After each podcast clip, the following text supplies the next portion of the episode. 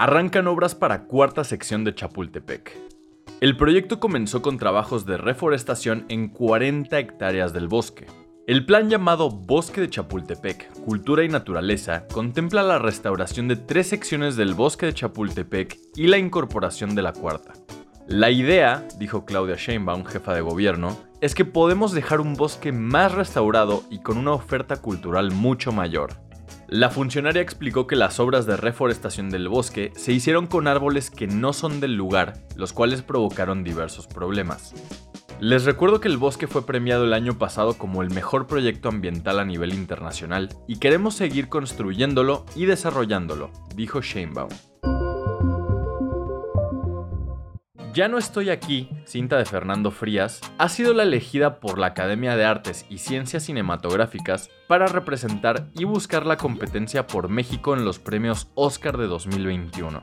Desde su paso por el Festival Internacional de Cine de Morelia 2019, donde se llevó el máximo galardón, es que se habló de esta cinta para competir en la categoría de Mejor Película Extranjera en los premios de la Academia en representación de México. La noticia la reveló la AMACC a través de sus redes sociales junto con el hashtag México en el Oscar. El año pasado, la película que la Academia envió en representación de México fue La Camarista de Lila Avilés. Sin embargo, no fue considerada para recibir nominación. Con Ya no estoy aquí, México podría volver a los premios Oscar en su edición 2021. En 2018, nuestro país se llevó por primera vez el Oscar a la mejor película extranjera o de habla no inglesa con Roma de Alfonso Cuarón, la cual también compitió para mejor película, fotografía, director, actriz, actriz de reparto y más.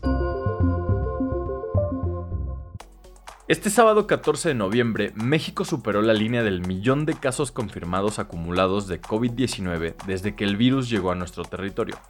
Fueron casi nueve meses para alcanzar esta cifra y estamos muy cerca de las 100.000 lamentables defunciones. De acuerdo con los registros de la Secretaría de Salud, desde que inició la pandemia en México hasta el punto en donde nos encontramos, la semana epidemiológica en la que más casos confirmados se registraron fue la del 29 de junio al 5 de julio. La segunda semana de noviembre también ha sido en la que más muertes confirmadas se registraron a causa del virus. El pasado martes 27 de octubre, el gobierno de México formalizó el pedido de la vacuna realizada por la farmacéutica AstraZeneca y la Universidad de Oxford, misma que ya ha avanzado en las pruebas en las que México participa. Se espera que las farmacéuticas encuentren una defensa y la distribuyan antes de que diciembre de 2020 termine o que el mundo tenga que esperar hasta finales de marzo de 2021, lo cual es considerado como el peor escenario. Apenas el pasado 9 de noviembre, la farmacéutica Pfizer informó que su vacuna era 90% efectiva, lo cual no estaba mal, pero ahora, después de nuevos análisis, elevaron el dato a 95% de efectividad.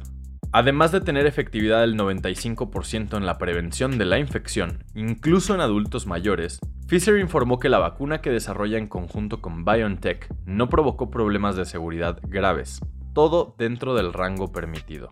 Según lo informado, del total de voluntarios, solo 170 presentaron infección por COVID-19, pero de ese número, a 162 le habían dado un placebo.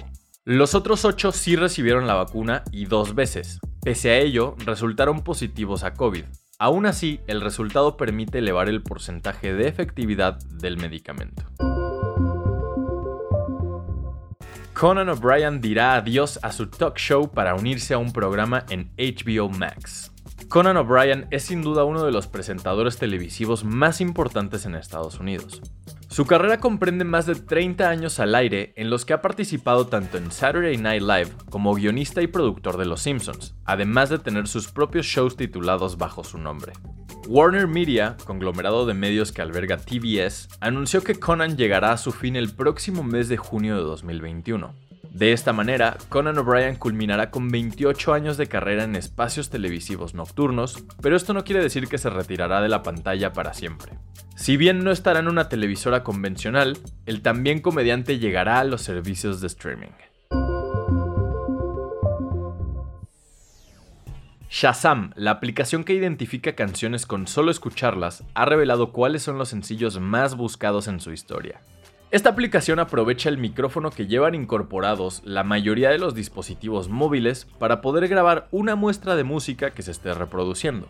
Una vez hecha la relación, el usuario puede recibir información tal como el título de la canción, artista, álbum, enlaces de interés a servicios de streaming como iTunes, YouTube, Spotify y otros. Además de que muestra sugerencias de otras canciones relacionadas. Shazam reveló el ranking de las 100 canciones más buscadas en su historia. En primer lugar encontramos a Dance Monkey de and I con 36.6 millones de búsquedas desde que fue lanzada en mayo de 2019. Le siguen Prayer in Sea de Lilywood and the Prick and Robin Schultz y Let Her Go The Passenger. Este buen fin prueba cambiar con prepago ATT más y acostúmbrate a más con el doble de gigas para más videos en tus recargas desde 150 pesos. Vigencia al 20 de noviembre. Términos y condiciones en atnt.com.mx. ATT, cambiemos el juego. Esta información fue traída a ti mediante nuestros partners Chilango, sopitas.com y 10. Gracias por escuchar y no olvides suscribirte. Nos vemos la próxima semana en el podcast oficial de Más por Más, donde encontrarás lo mejor de la web en un solo lugar.